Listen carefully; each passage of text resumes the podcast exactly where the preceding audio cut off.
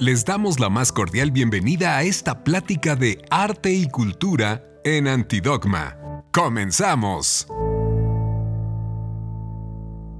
Y ahí estamos con la cónsul general de México en Los Ángeles, California, Marcela Celorio. Pues muchísimas gracias por tu tiempo, por darnos, por concedernos esta entrevista. Nos gustaría que nos platicaras un poco cuál es este papel tan importante para la difusión y la promoción cultural de México aquí en Los Ángeles que tienes tú como responsabilidad para poder pues dar a conocer y también pues integrar ¿no? a toda la gente que está aquí en, en Los Ángeles de alguna manera en el ámbito cultural y artístico. Bueno, pues en primer lugar, muchísimas gracias a ustedes, a Antidogma, por esta conversación de un tema que me apasiona y me encanta porque estoy convencida que el arte y la cultura contribuyen a la salud espiritual de un pueblo, de una ciudad, de un país. Y la verdad es que enfrentando esta pandemia, el arte y la cultura, así como las vacunas, nos ayudaron a transitarla. Entonces imagínate que yo estoy en Los Ángeles, es la representación más grande que tiene México en el exterior. Después de la Ciudad de México es la ciudad con más mexicanos.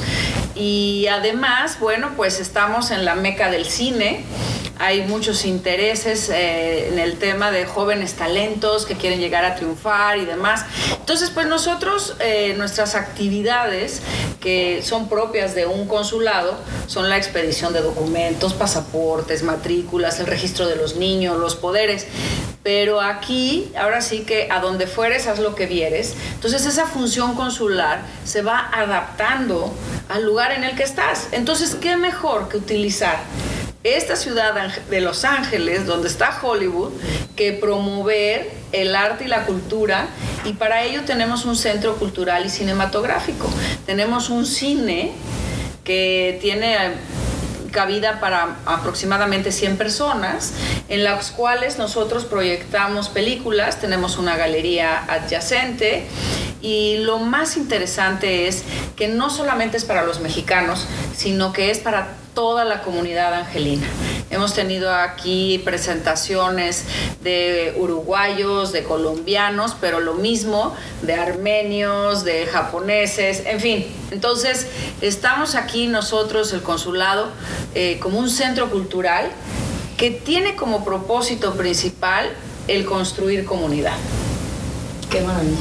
Qué justamente en ese sentido, porque ayer entrábamos a esta ciudad, a esta meca del cine, como bien dices, y hemos venido eh, pues fascinadas descubriendo sus diferentes zonas y dándonos cuenta también de pronto de las similitudes que hay en un momento dado con nuestra Ciudad de México, ¿no? Hay barrios en donde podría decir uno, estoy en México, ¿no? Tamales, eh, chocolate, etcétera, incluso la gente de pronto vendiendo paletas en las calles. Entonces todo eso para nosotros también es cultura y arte ¿no? Eh, esta manera de integrarse a la comunidad y en ese sentido, ¿cómo, eh, cómo se vincula el consulado con, con, la comunidad tanto mexicana, pero también como esto, como un referente de México? Claro, fíjate que ese es uno de los retos, me acuerdo muy bien, porque yo ya tengo dos años acá. Cuando llego, hacemos una gran recepción a la comunidad angelina, no a mí, fue a la comunidad. Entonces fue una oportunidad para conocerlos. Y recuerdo muy bien que dirigí un mensaje y eh, en eso me preguntan eh, eh, personas que estaban en el público, pero cónsul, ¿de dónde es usted? Y entonces yo les dije, bueno, es que soy de México. No, no, no, no, no. Pero dígame exactamente de dónde es. No, es que soy de México. Yo represento a México y represento a todos los mexicanos. Y ahí me di cuenta qué importante es para el migrante no solamente vincularse a lo que es México, sino al estado del que proviene. Entonces tenemos a la Federación de Jaliscienses, a los Nayaritas, a los Zacatecanos, a los Veracruzanos. Y entonces el reto no solamente es construir puentes, dar a conocer qué es México, sino que también entre estos grupos, que podríamos decir subgrupos de mexicanidad, hay que construir esos puentes y además, obviamente, con el país que nos recibe, con la población que está aquí y entonces también nos enfrentamos, sobre todo aquí en California, al movimiento de los chicanos, mm. ¿no? De los pachucos y entonces ahí tienes que, eh, ahora sí, que ser muy creativo para construir todos estos vasos comunicantes y que todos estos diversos grupos lleguen a un entendimiento y qué mejor que sea a través del arte y la cultura. Claro.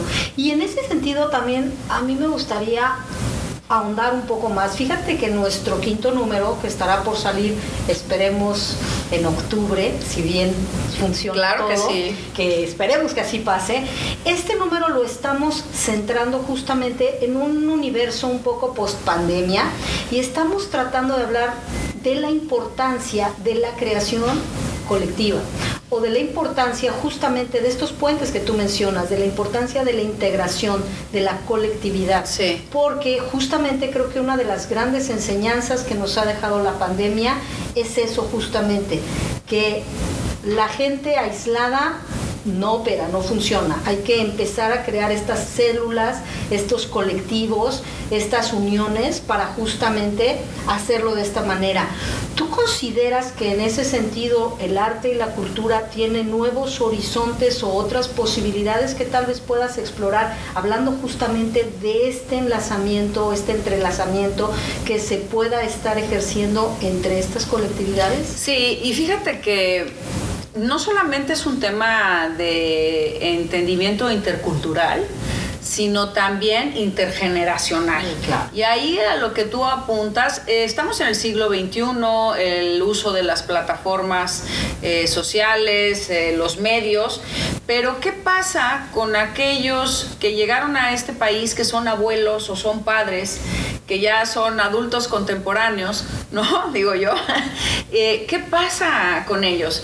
¿Cómo se relaciona? Porque estamos viendo hacia el futuro y vemos las nuevas generaciones, estamos impulsando a los jóvenes y en eso hacemos una gran labor. Pero ¿qué pasa con ese eh, conocimiento, esa eh, cultura de los abuelos, los padres, ¿cómo podemos visibilizar eso? Y te voy a dar un ejemplo que es el de los chicanos. Eh, Judy Vaca es una representante muy importante aquí en Los Ángeles. Tiene justamente el alcalde la acaba de nombrar como eh, una mm, representante cultural y importante para poder crear esos puentes.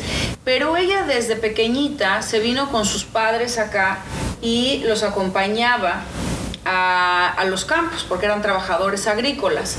Pero ella empezó a conocer todo esto y para su época era una mujer muy vanguardista y se metió de fondo al tema de, de, los chicanos y hay un mural impresionante que ojalá que pudieran ir a verlo en el Valle de San Fernando, en el que ella ha plasmado toda esta historia de los chicanos. Y, y bueno, dices, pero esa es una parte y cómo esa historia de los chicanos la aceptan aquellos que son mexicanos, que se vinieron aquí y que todavía desafortunadamente llevan 20, 30 años y no han podido entender cómo funciona este país y aprender a navegar el sistema, ¿no? Entonces, sí creo que hay muchos retos eh, de apoyar a los jóvenes, vamos pero también no hay que olvidar cómo, cómo podemos hacer que esta cultura de nuestros abuelos, nuestros padres, tenga vigencia y que la gente tenga ganas de verlo y de entenderlo. Y es una belleza eso, porque hay un montón de literatura en ese sentido sobre lo que implica la brecha generacional de las familias migrantes, ¿no? De pronto los, los jóvenes son los que se vuelven precisamente este vínculo con la realidad norteamericana, dado que los grandes a lo mejor no dominan el idioma o no al igual que los hijos que ya crecieron o nacieron en este sistema y que, como bien dices, navegan el, el territorio de manera mucho más fácil. Entonces ahí hay como una especie de adultez de los jóvenes que, digamos, cuidan o arropan a sus eh, familiares mayores, pero también esto, esta parte del legado, del traer al presente, pues todas estas historias y las nostalgias y cosas que no han de tener, ¿no? Que contar de lo que pudo haber significado en un momento dado su pase hacia Estados Unidos, ¿no? Que cuántas, yo, yo tengo eh, unas cuantas amigas chicanas que justamente tienen historias de primera mano de lo que pasaron sus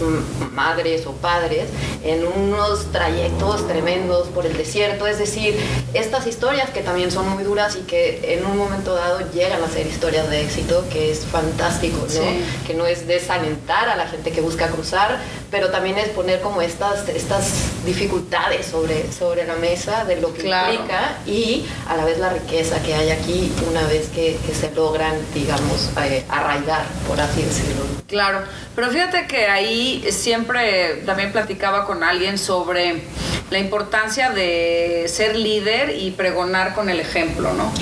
Eh, pero yo me pongo a pensar cómo un abuelo, un padre migrante que empezó en el campo y que ahora ya el hijo, el nieto va tiene la posibilidad de ir a Berkeley mm. y que desde que nació ha tenido eh, acceso a todos estos recursos. ¿Cómo pueden ellos transmitir ese esfuerzo y ese trabajo que hay detrás?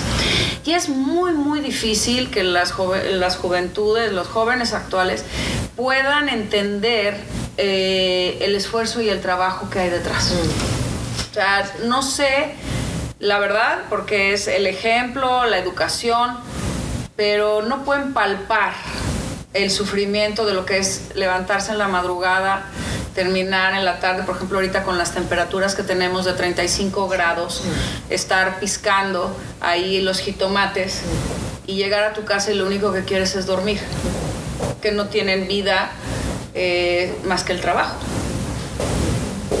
Sí, justamente ahí, ¿cómo les acercas la opción cultura, arte?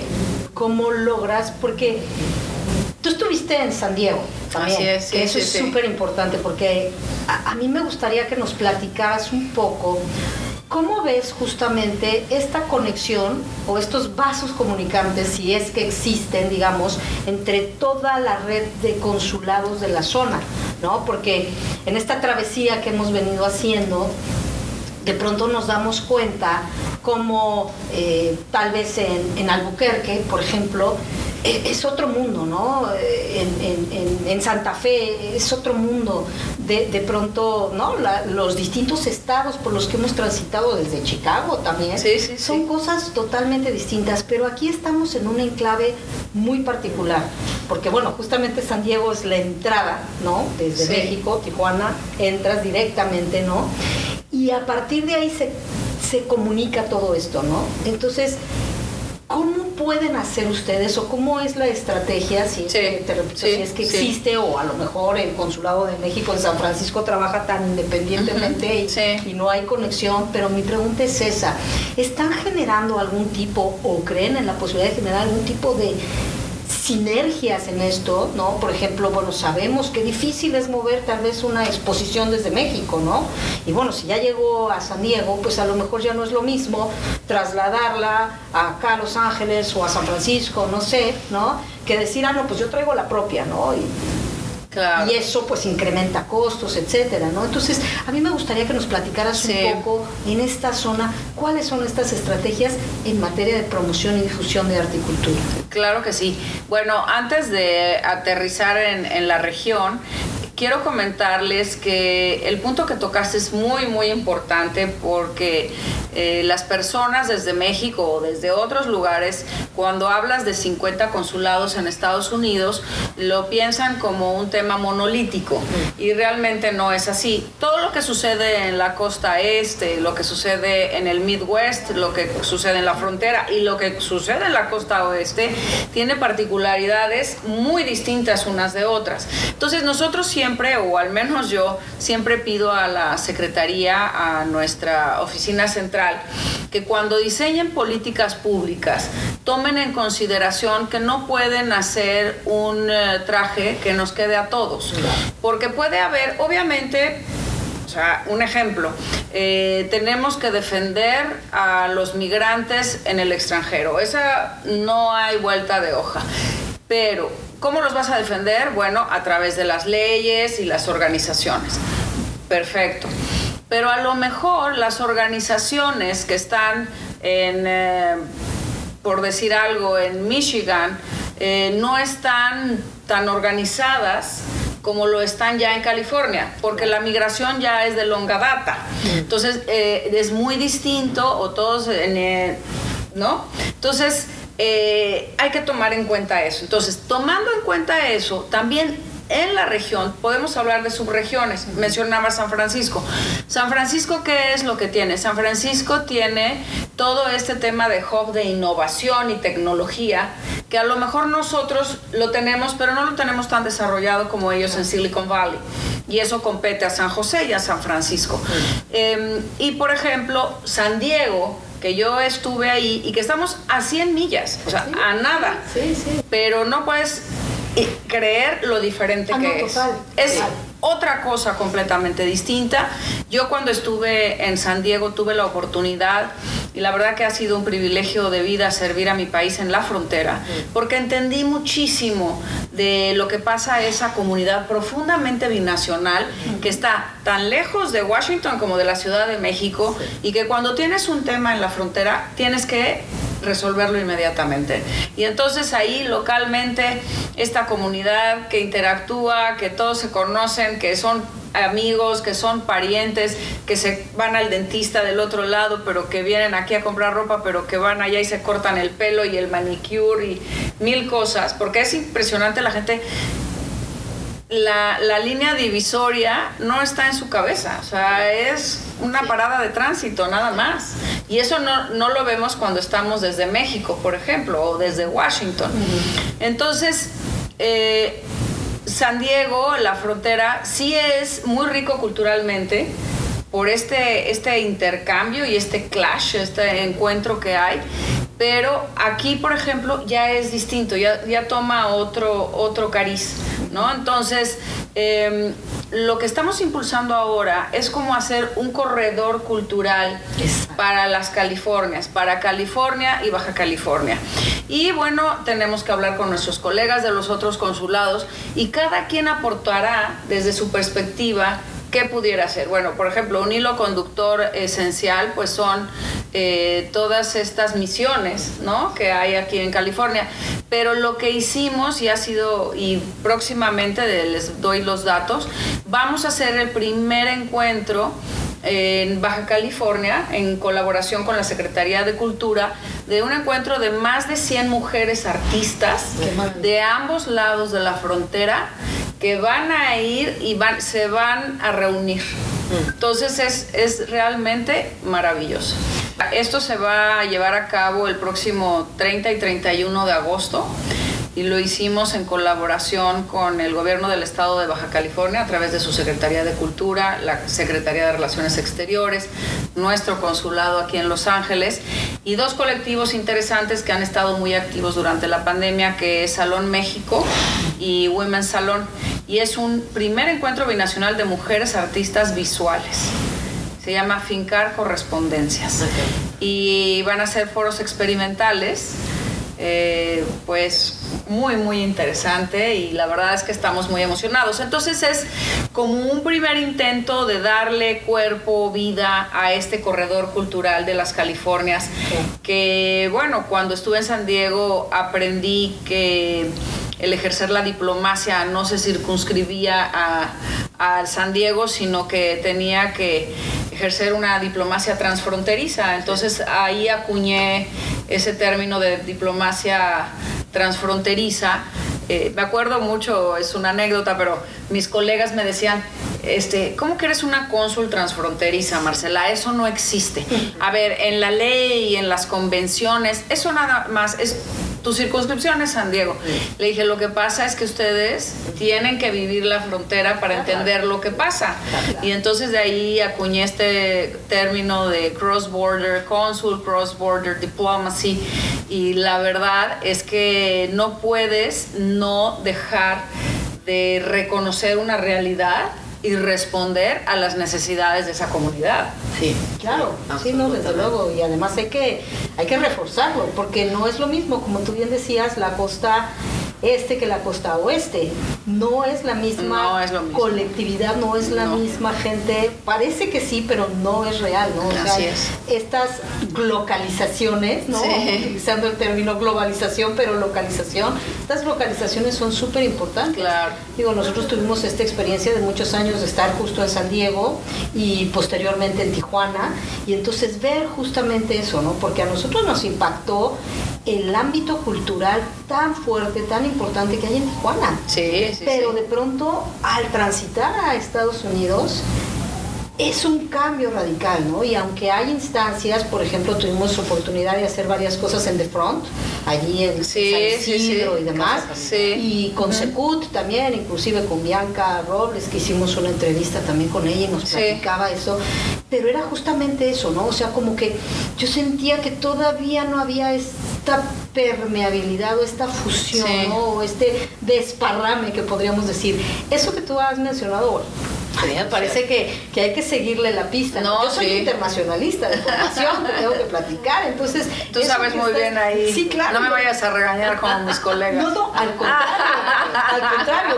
Por ejemplo, con todo este tema del lenguaje inclusivo y demás, a nosotros se nos hace que es fascinante el decir que el lenguaje está vivo y de pronto hay que acuñar nuevos claro, ¿no? Y la diplomacia también está viva, ¿no? Claro. Eh, justamente el, el, darle importancia a la transfrontera, esta comunicación que hay entre, entre ambas regiones es fundamental. A mí me parece que, que se debe de continuar.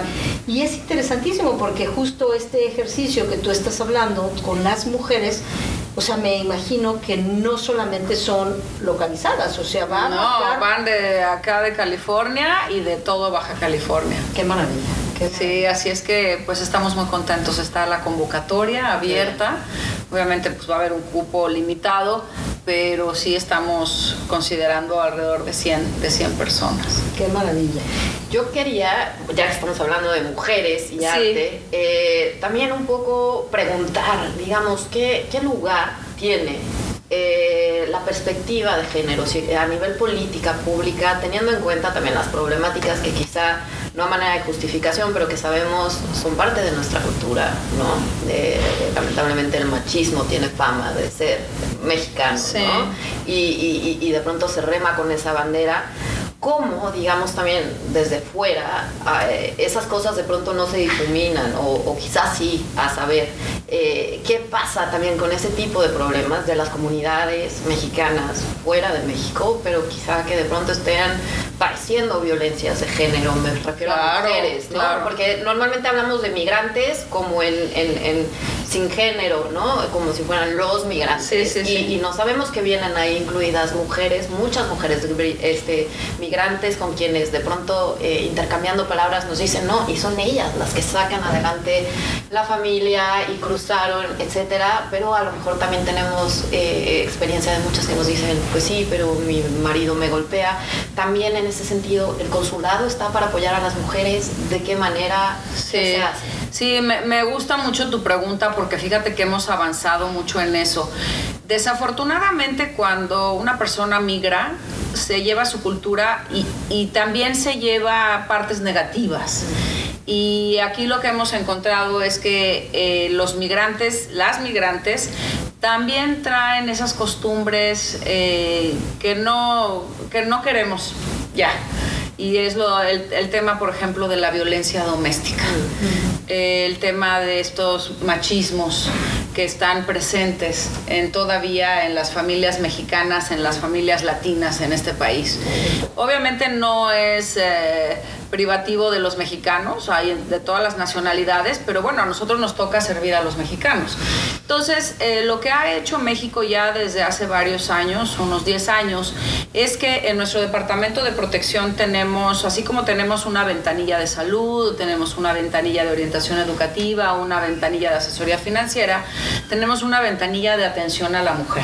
Entonces, en esa ventanilla de atención a la mujer, lo que hacemos es em, darles un, un espacio en el cual, por ejemplo, las mujeres que vienen a hacer un trámite, muchas veces, eh, por ejemplo, viene una familia eh, y no sueltan a la mujer ni a sol ni a sombra, entonces en el baño, por ejemplo, se puede ahí la manera de, si hay alguna conducta que no resulta muy normal, decirle, oye, pues con el pretexto de esto que tienes que pasar a esta oficina, o ellas mismas dicen, ah, bueno, permíteme tantito, y entonces con un papelito nos dicen, o sea, ya no puedo estar más en esta situación, ayúdenos. Entonces lo que nosotros hacemos es orientarlas con los albergues, con organizaciones que se dedican a ayudar a las mujeres.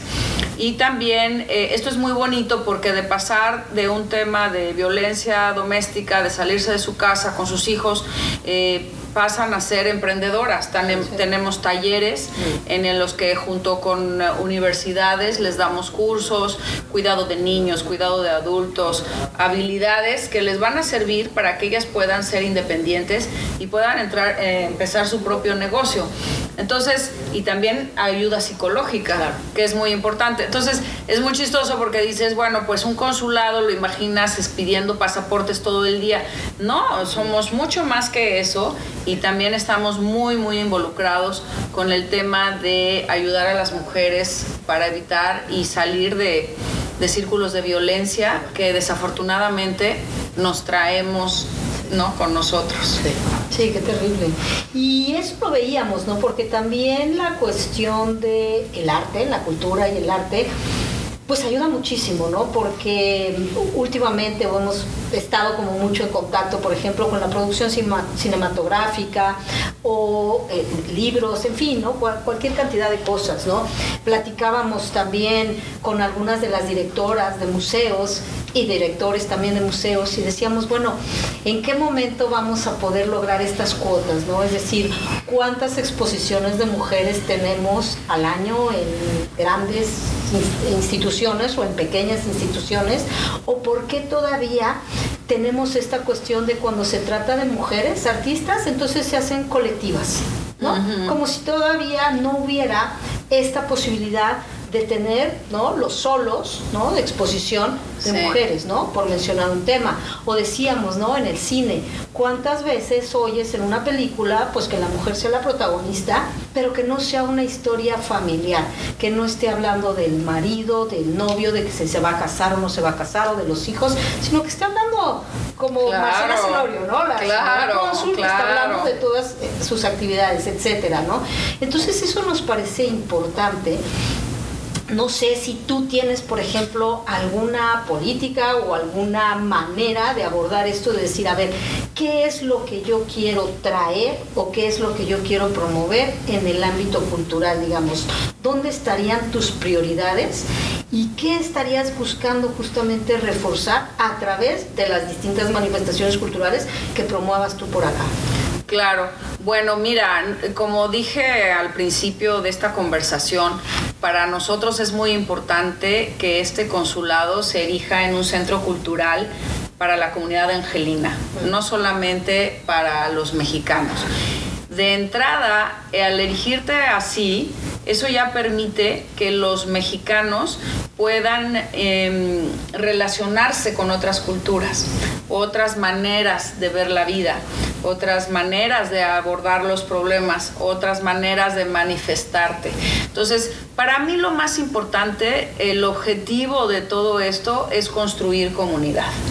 Para mí es, eh, ya sea que es mujeres solas, tuvimos a Beatriz Simón y a otras más, que, solas han, han, expuesto aquí en nuestro centro cultural y también hombres, pero la verdad es que tenemos muchísimas mujeres. Por ejemplo, un trabajo que se ha hecho muy, muy bonito es con las escuelas que tienen escasos recursos y, y, que son mm, de mujeres mm, jóvenes, digamos, de 15, 16 años, que vienen de familias eh, de maltrato, de abuso, de violencia doméstica y que ellas mismas, me acuerdo muy bien, teníamos un taller porque tenían ellas mucho interés de cómo producir una película. Entonces, como aquí tenemos esa facilidad y la verdad es que un Eugenio Derbez, un Jaime Camil, tienen la disposición de dar cursos gratis, de decirles por aquí, por allá. La verdad es que ha sido fascinante que, que ellos estén tan comprometidos. Y por ejemplo, les dijeron, bueno, a ver, vamos a ver, este, ustedes quieren ser cineastas. Y es una pequeña aproximación. Entonces me acuerdo que fui al taller y saludé, hola, ¿cómo están? No me contestaron. Y luego dices, bueno, pero ¿por qué no me contestan? O sea, estás, dice, ¿qué, ¿qué, mala educación. No, no es mala educación. Es que vienen de unas familias en las que viven en un contexto personal y familiar tan fuerte que no están acostumbrados al golpe, ¿no? Están acostumbrados eh, a otras cosas y ven extraño que alguien se interese en ellas. Sí. Entonces, para nosotros es desde ese lugar, desde los jóvenes en la escuela, identificar hasta ya las artistas más connotadas, pero es un espacio para hombres y mujeres en el que a mí me interesa es construir la comunidad. Yo quería preguntarte algo un poco a título personal, porque eh, yo recu me recuerdo de joven y mi sueño siempre era ser agregada cultural. Bueno, sigue siendo muy joven, ¿eh? Pero... Sí, la verdad, sí, yo dije... Mm, como que me acuerdo de joven. Sí, yo... Bueno, siendo cuando joven. estaba por escoger carrera y tal, yo decía, quiero ser agregada cultural, pero decía yo, ¿qué tengo que hacer para hacerlo? Uh -huh. eh, digamos, para quienes nos estén escuchando en este momento, quizá especialmente las juventudes, eh, mujeres que estén planteándose esa posibilidad, ¿qué sugeri le sugerirías tú? Eh, ¿Por dónde seguir para eh, insertarse al servicio exterior mexicano, etcétera? ¿Cuáles serían, digamos, tus,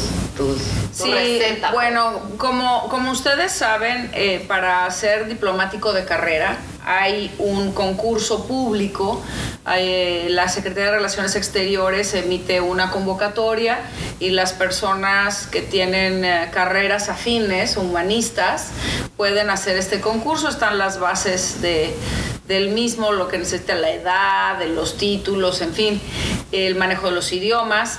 Y bueno, pues eh, si pasas ese concurso, eh, entras al Servicio Exterior Mexicano eh, de, los rangos, tenemos agregado diplomático, tercer secretario, segundo secretario, primer secretario, consejero, ministro, hasta llegar a embajador. Entonces, imagínense, es, por ejemplo, yo llegué a ser embajadora, eh, es una carrera de más de 20 años para poder subir todos esos peldaños. Entonces, a lo largo de la carrera, tú te vas especializando en qué es lo que, lo que te apasiona y sobre todo pensando en qué le puede servir más a tu país, ¿no? Porque esto no es un tema de, a ver, Marcela Celorio, qué es lo que más me gusta y lo que yo quiero hacer. No, es cómo le sirvo a mi país. O sea, lo que yo sé, mi, mis capacidades, mi experiencia, mis conocimientos, en dónde puedo eh, utilizarlos para poder apoyar a la comunidad de la mejor manera. Entonces, para mí, eh, siempre identifiqué desde mi punto de vista que la relación más importante para México es Estados Unidos. Entonces, a pesar de haber estado en Medio Oriente, en Europa, eh, principalmente he estado aquí. ¿Por qué? Porque considero que es aquí donde yo puedo ayudar. Entonces, y ya cada quien va, bueno, pues el área política, el área comercial, el área económica y el área cultural. Aquí lo más importante para ser un agregado cultural en una representación en el exterior, desde mi punto de vista, es más que seas un promotor cultural. Porque podemos tener eh, los llamados culturosos o gente muy culta que a la hora de ponerlos en un escritorio y decirle, bueno, organiza eh, a 100 mujeres sí. de California y Baja California y quiero resultados, se quedan paralizados. Claro. Porque no es precisamente que seas la persona más culta, sino que entiendas que el arte, o sea, la importancia del arte y la cultura y que puedas superar. Entonces, más que nada lo que se necesita es un operador, un promotor cultural. Que además, eh, para nosotras, y eh, está claro que el arte y la cultura es quizá uno de los temas en los que podemos al tú por tú ponernos con cualquier... Eh, país, ¿no? No, Realmente claro. México ante el mundo, si en algo tiene... Es un gran acervo, o sea, es que por donde sea, siempre te va a hacer quedar bien tu país. Qué maravilla, ¿no? A mí me sorprendió muchas veces darme cuenta que de pronto en algunos lugares pues no había la figura del agregado cultural, ¿no? Y ¿cómo? O sea, sí hay un agregado para asuntos económicos, sí hay para asuntos políticos, no hay agregaduría para asuntos culturales, ¿no? No, no, no se tomaba, entonces era, era un gran impacto, ¿no? Y a Marcela, a mí me sorprendía esta situación, porque yo decía, ¿por qué no hay agregados culturales o agregada cultural en tal lugar, en tal consulado o en tal sitio, ¿no? E- Era algo importante. Me, me encanta la idea de que ahora estés tú diciendo justamente que para ti es importante, pues eso me, me parece sensacional. Y te estoy hablando del consulado de San Diego, que por muchos años, después de que se fue Pedro Ochoa, ahora secretario de, de Cultura, se quedó acéfalo. Yo estuve algún tiempo ahí en el, en el Sí. consulado, pero, pero mucho tiempo se pasó sin tener gente. Sí, fíjate que desafortunadamente eso no es eh, falta de voluntad, es falta de recursos. Exactamente. Eh, no, hay consulados que afortunadamente Los Ángeles tiene esos, esos recursos como para poder tener un agregado cultural, pero hay otros consulados que no lo tienen, pero el propio cónsul funge como promotor cultural, entonces eh, no estamos... eh, tan dejados de la mano de Dios. O sea, yo haciendo ese papel el cónsul se puede hacer mucho.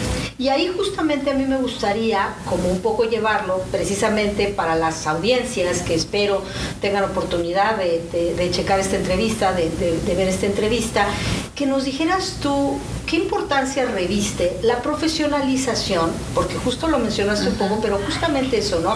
Es decir, yo puedo ser talentosísima, puedo ser cul- muy culta, lo que sea, pero a lo mejor justamente esto, yo no tengo ¿no? las habilidades, no tengo los conocimientos.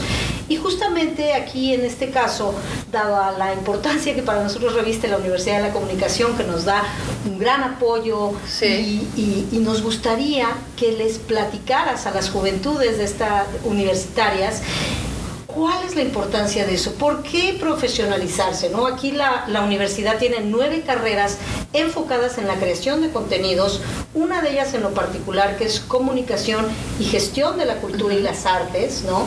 Pero sí plantearles esto, ¿por qué es importante la profesionalización?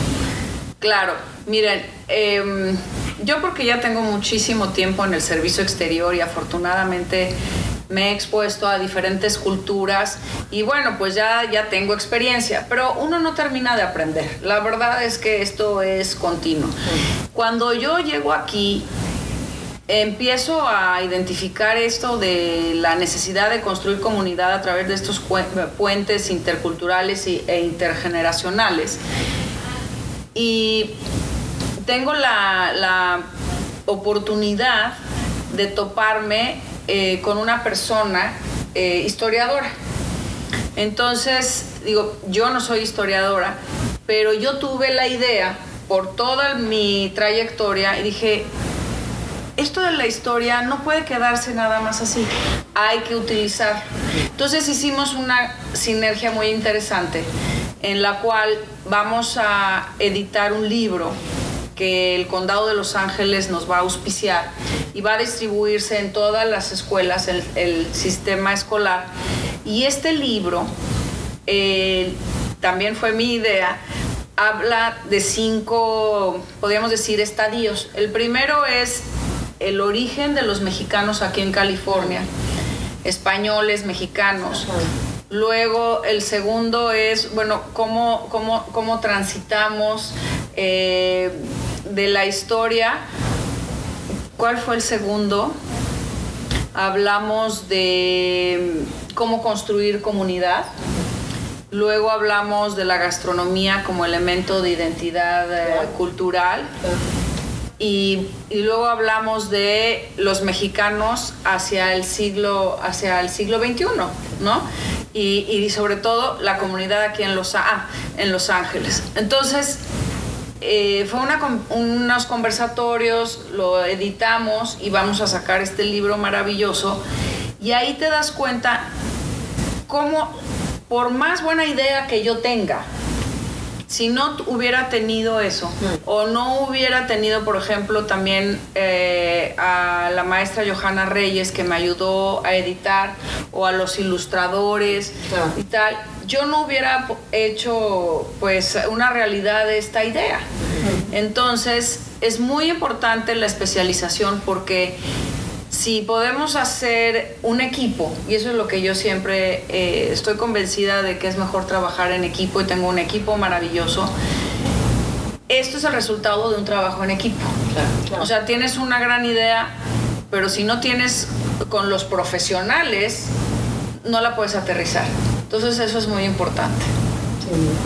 Y lo mismo hablando de comunicación, si me permiten compartirles, em, eh, durante la pandemia el año pasado, pues llegamos a cerrar y solamente atender emergencias, pero yo decidí hacer uso de las plataformas este, sociales.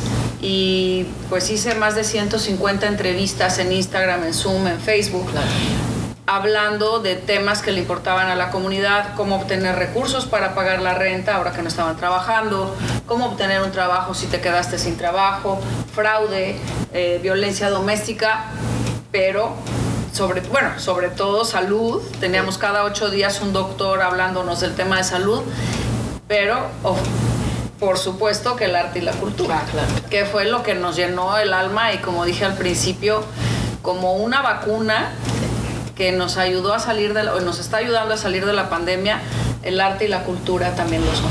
Sí, sin duda, Y pues en esa nota yo creo eh, vamos a cerrar esta entrevista agradeciéndote infinitamente el tiempo y la hospitalidad y es un gusto estar aquí y bueno, a nombre de Antidogma, Reina y yo te damos las gracias y Ah, al, contrario, muchísimas gracias. Ya vinieron hasta acá, hasta Los Ángeles, y ya saben que aquí tienen a su consulado. Pues muchas gracias. Sabemos también lo ocupada que está y, a través de Instagram y demás. Sí, pero qué bueno, yo siempre contesto ahí. Pero qué, qué, maravilla, de verdad, qué, qué gusto y qué Ay, qué bueno. platicar contigo. Muchísimas gracias, Marcela. No, al contrario, gracias a ustedes.